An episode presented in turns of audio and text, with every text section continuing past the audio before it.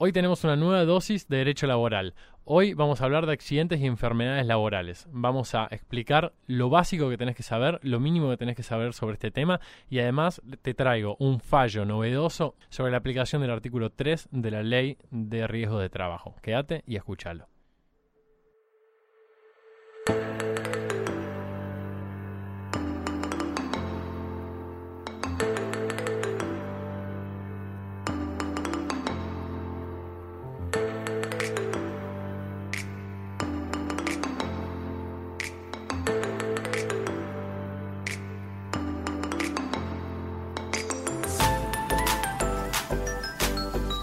¿Cómo les va a todos? Bienvenidos a una dosis de Derecho Laboral. Yo soy Gonzalo y me acompaña mi amigo Augusto, que está aquí a mi lado. ¿Qué haces, Gonzalo? ¿Cómo andás? ¿Todo bien? Todo muy bien, ¿vos? Bien, muy bien. Así que, bueno, hoy les traigo una dosis de Derecho Laboral, una dosis de Derecho for Dummies, si quieren. For Dummies. ¿qué For? Dummies. Mm. Es lo básico que van a tener que saber, lo mínimo que tienen que saber sobre accidentes de trabajo, ¿sí? Accidentes y enfermedades laborales. Y sobre este tema también les traigo un fallo muy reciente y muy importante sobre esta temática. Así que bueno, vamos a empezar. Vamos con, como dijimos, es for Dummies es lo básico. ¿Qué es un accidente de trabajo? Un accidente de trabajo es un hecho súbito y violento. Primero, ocurrido en el lugar donde el trabajador realiza su tarea y por causa de la misma. O sea, por el hecho o con ocasión del trabajo. Bien. ¿De acuerdo? Entonces, súbito y violento por hecho o en ocasión del trabajo.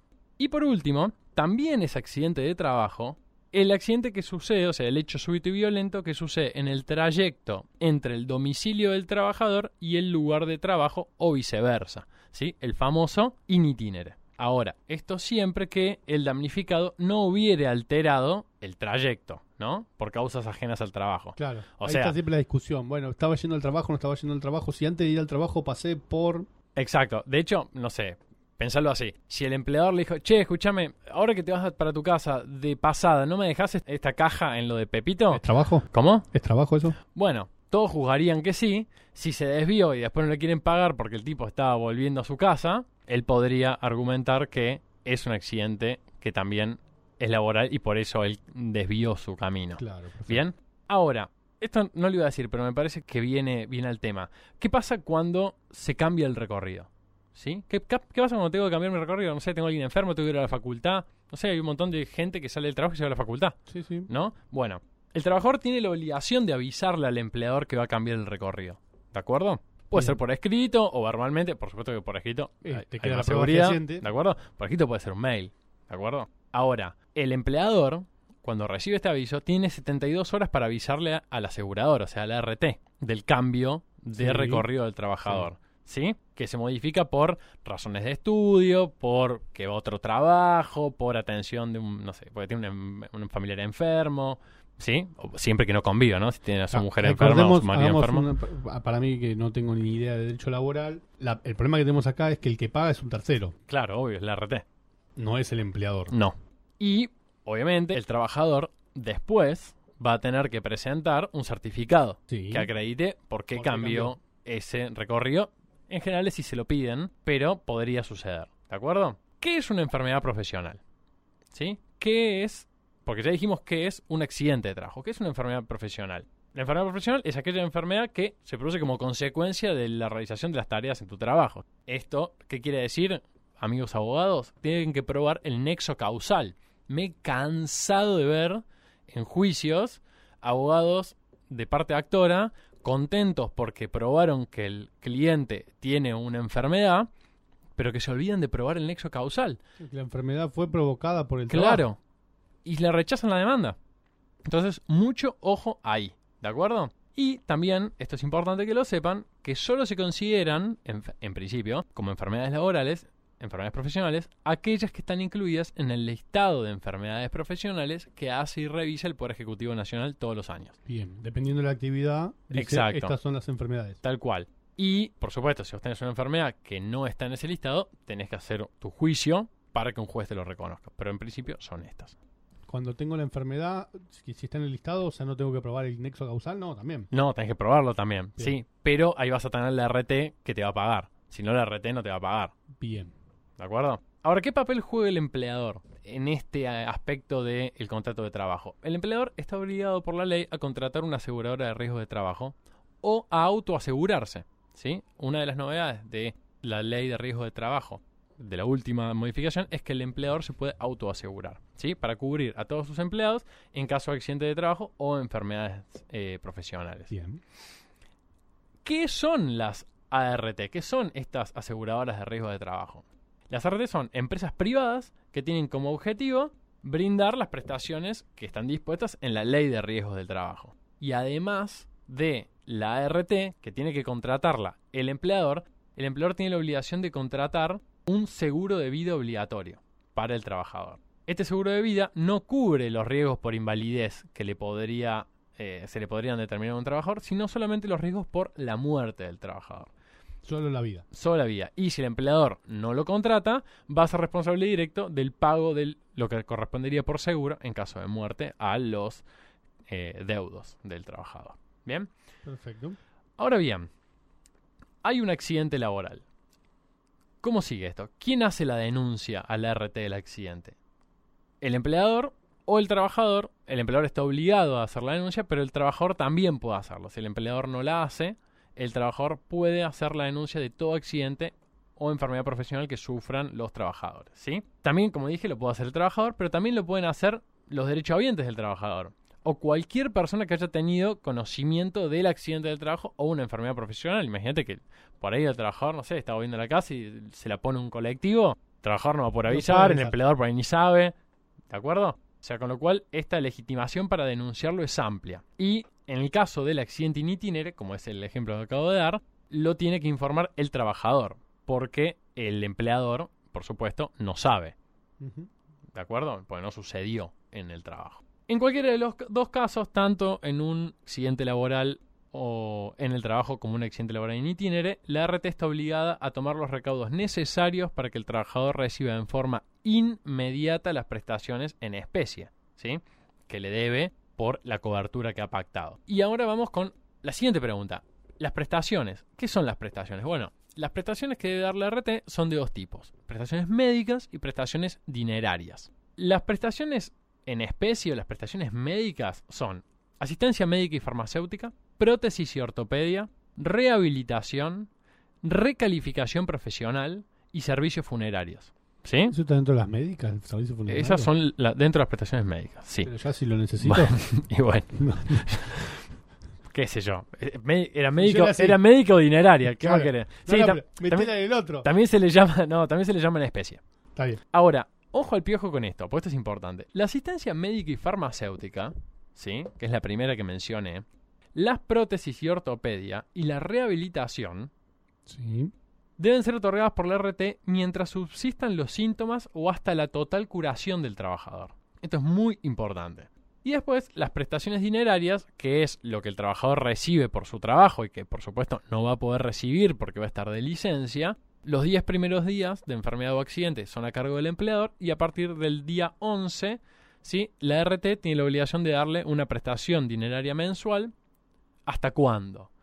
Hasta que se le otorgue el alta o hasta que se cumpla un año desde su accidente. Bien, lo que suceda primero. Antes de seguir hablando de esto y, y abuelo de pájaro, quiero hablar de las enfermedades inculpables. Esto es un paréntesis dentro de este tema que son enfermedades laborales. ¿Por qué? Porque las enfermedades inculpables, los accidentes o enfermedades inculpables, se caracterizan justamente por la negativa. Son todos aquellos que no tienen nada que ver con el trabajo y tampoco son in itinere. Bien. Jugamos al fútbol y me lastimé. Estaba el fin de semana tomando sol y me no sé, me pasó algo, me volqué agua caliente con el termo, me estaba tomando mate y me quemé, lo que sea, todo eso son enfermedades inculpables, no tienen nada que ver con el trabajo. Me fui de vacaciones, estuve surfeando y un tiburón me mordió la pierna. Todo eso son inculpables, no tiene nada que ver con el trabajo, no estaba yendo al trabajo, no estaba volviendo al trabajo y no tiene nada que ver con el tema que estamos hablando ahora. Lo traigo porque justamente genera un montón de confusión respecto de si es o no es. Primero tenemos que ubicar qué tipo de enfermedad tenemos, si es initiere, si es del eh, inculpable o si es una enfermedad profesional. Sí, atenti. Y ni tiene, nunca vas a tener una enfermedad, siempre vas a tener accidentes. un accidente, está bien. ¿Cuál es el, Exacto, sí, la calificación. Pero, de vuelta, cuidado con esto. No significa que el hecho de que la, eh, la enfermedad sea inculpable o el accidente sea inculpable, el trabajador queda a la buena de Dios. No, hay una prestación de seguridad social en cabeza del empleador. ¿Esto qué significa? Que el trabajador tiene derecho a seguir percibiendo sus remuneraciones, ¿sí? Durante el tiempo que tiene su licencia.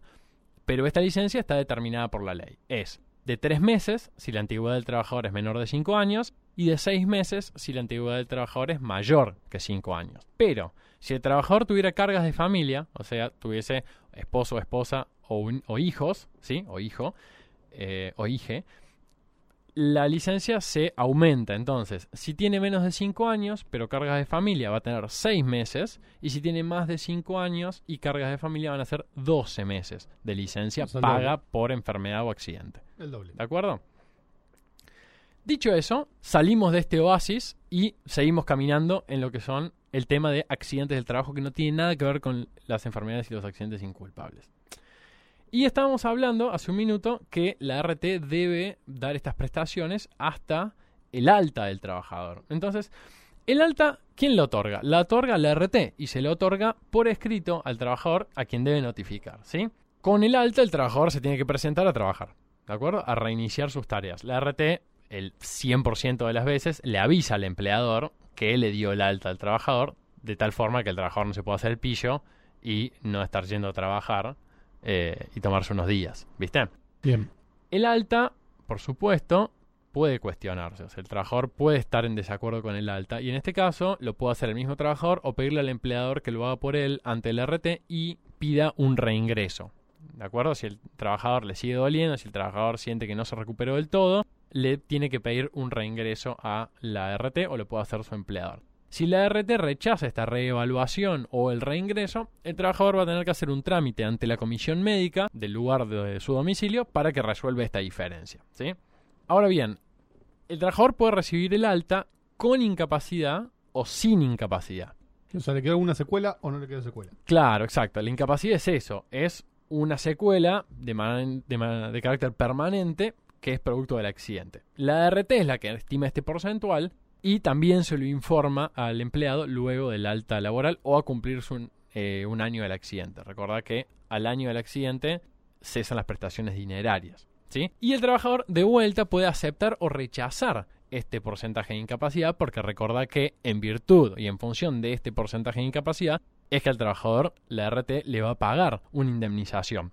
Si el trabajador lo acepta, se, for- se hace un acuerdo que pasa a homologar a la oficina de la comisión médica o del organismo que esté habilitado para eso. Y si no se acuerda, el trabajador hace un trámite, digamos, inicia un trámite ante la comisión médica, impugnándolo, la comisión de su domicilio, para que se resuelva la cuestión. Se lo vuelve a revisar el trabajador a ver si realmente tiene esa incapacidad que eh, dice el RT o tiene una mayor.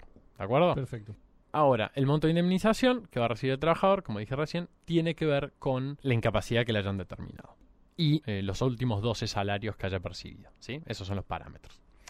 Ahora bien, hasta acá lo básico que ustedes tienen que saber sobre eh, ART, sobre enfermedades laborales, sobre accidentes de trabajo, sobre cuestiones de accidentes sin itinere. Esto es un tema que me pidieron mucho y sobre el que me pareció que había que empezar desde muy abajo para después ir construyendo sobre temas específicos. Pero antes de terminar, les traigo una sentencia de la Corte que fue hace muy poquito tiempo, por el mes de septiembre del 2018. Corte Nacional, ¿no? Porque a mí me decís Corte, no Corte de la. Nación. Ah, está bien. Sí, Corte Suprema de Justicia de la Nación. Que se llama el fallo, el- los autos se llaman Páez Alfonso Matilde y otro contra Asociart ART y otro sobre indemnización por fallecimiento.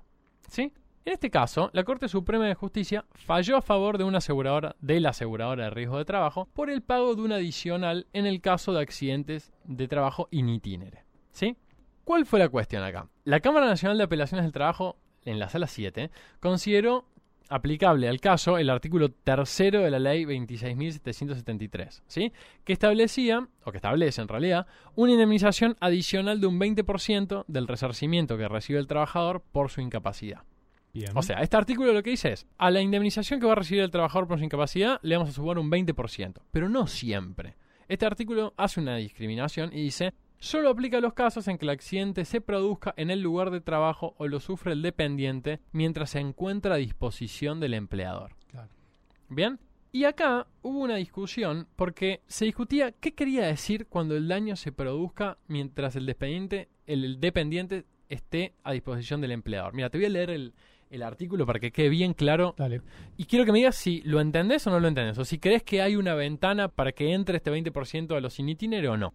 Dice el artículo 3. Cuando el daño se produzca en el lugar de trabajo lo sufre el dependiente mientras se encuentra a disposición del empleador, el damnificado, trabajador, víctima o sus derechohabientes percibirá junto a las indemnizaciones dinerarias previstas en este régimen una indemnización adicional de pago único en compensación por cualquier otro daño no reparado por las fórmulas allí previstas, acá una- un agregado yo, ejemplo daño moral, equivalente al 20% de esa suma. Bien. Bien, entonces lo que la Cámara dice acá es, pese a lo confuso de su redacción, el legislador en realidad, cuando dijo, mientras se encuentra a disposición del empleador, el legislador quiso buscar una expresión asimilable a en ocasión de trabajo. Entonces le aplicó a un accidente in itinere ese 20% y se lo dio, le dio 20% más de indemnización a los derechohabientes de la trabajadora, ¿sí? Del trabajador, perdón. O sea, yo tengo un accidente yendo al trabajo O volviendo o al volviendo trabajo. al trabajo y la discusión pasa por si corresponde o no corresponde este 20% más. en ese, en ese periodo, porque lo que la Cámara entiende es que vos ahí estabas en ocasión de trabajo. Y que cuando el artículo dice se encuentra a disposición del empleador, quiere decir en ocasión de trabajo y que bueno, en el in itinere aplicaría. ¿Cuándo empiezo a trabajar? ¿Cuando salgo de mi casa? ¿Cuándo estoy a disposición de mi empleador? ¿Cuando salgo de mi casa? Bueno, muy buena pregunta. Porque, te- pará, perdón. Dale. Si yo te estoy saliendo del trabajo, estoy yendo al trabajo y mi empleador me llama y me dice, che, tenés que ir a otro lado. Tengo que hacerlo. Claro, bueno, Estoy a disposición. está bien, es verdad.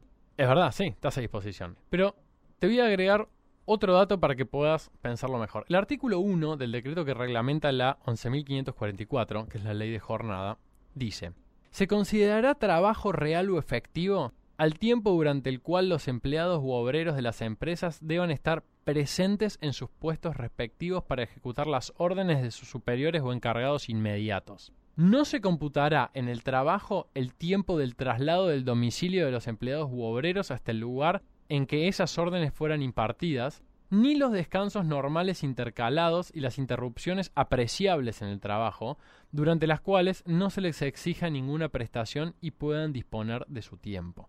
Bien. Con lo cual, de este, de este decreto reglamentario se colige que, digamos, el tiempo de traslado del domicilio y viceversa no se computa como jornada de trabajo. ¿Sí? Sí. Por supuesto que hay contratos de trabajo y vínculos laborales donde ese, esa frontera se empieza a desdibujar. Esto, yo tengo un teléfono celular al que mi empleador me llama y me dice, che, no vengas acá, andate a otro lado. Bueno, ahí ya, ya dejarías de estar yendo al trabajo y ya empezarías a trabajar. Sí. ¿De acuerdo? La Corte, en, cuan- en lo que hace la, la interpretación que hace la Cámara Nacional de Apelaciones del Trabajo, en este caso, no, no en, tu ejemplo, sino en este caso, dice que la afirmación de la Cámara es completamente arbitraria porque la redacción de la norma no es confusa en absoluto. O sea, dice, le- dice, en, bajo a disposición es a, a disposición, no en ocasión. le pegó un martillazo a la, a la, a la sala esta de la Cámara y remarca que la ley 26.773 ha querido intensificar la responsabilidad de las ART cuando el siniestro se produce en el lugar de trabajo propiamente dicho, que es el ámbito que precisamente tienen las ART la posibilidad de ejercer un control mayor y adoptar otro tipo de medidas tendientes a alcanzar los objetivos. Bien. ¿De acuerdo? Sí, sí. O sea, lo que está diciendo es que si bien se considera que el trabajador accidentado en el trayecto del trabajo no le corresponde el adicional del artículo 3, eso no significa que el- ese accidente no sea indemnizable. Lo único, que, no le da el adicional, nada lo más. único que destaca es que el adicional es un agravamiento sancionatorio por la falta de control a las medidas de seguridad que llevaron a que el trabajador sufriera un daño Perfecto. ¿eh? por parte del RT. Me gustó el argumento de la corte. Entonces, dice, si el trabajador está yendo o volviendo al trabajo, tranquilo, vas a tener tu indemnización. Ahora, esta indemnización no es en realidad para vos, es en realidad una sanción al RT a la que le sucede un accidente en su ámbito de control. Ya, cuando vos te vas a tu casa, ya pierde la posibilidad de controlar. Sí, sí, sí. ¿Sí? Totalmente. Así que bueno, en lo que es derecho de laboral de accidentes y enfermedades de trabajo, yo creo que estos son 20 minutitos de lo que tenés que saber si querés empezar a hablar de enfermedades laborales o accidentes de trabajo y saber un poquito más de accidentes sin itinere. Más adelante vamos a ir armando otros episodios más técnicos, más específicos, pero creo que, no sé, esto me lo vas a saber decir vos, si te quedó Me quedó El dibujo, más o menos, como Sí, para- Sí, sí, sí. La verdad que muy claro el capítulo y además esto de, de hacer la diferencia entre enfermedad inculpable, enfermedad profesional y eh, accidente de trabajo. Sí, eso no sabía, confieso si lo iba a decir o no, pero después, viste, como genera tanta duda, preferí meterlo y bueno, bueno, sepan hacer la adquisición. Así que bueno, esto va a estar en todas las redes, dosis de derecho, nos buscan, nos encuentran y va a estar también en todas las plataformas, eh, Spotify, en todos lados estamos. Bueno, Gonzalo, muchísimas gracias. Bueno, che, te mando un beso grande y un saludo a todos. Saludos a todos. chau. Chau, chau. Si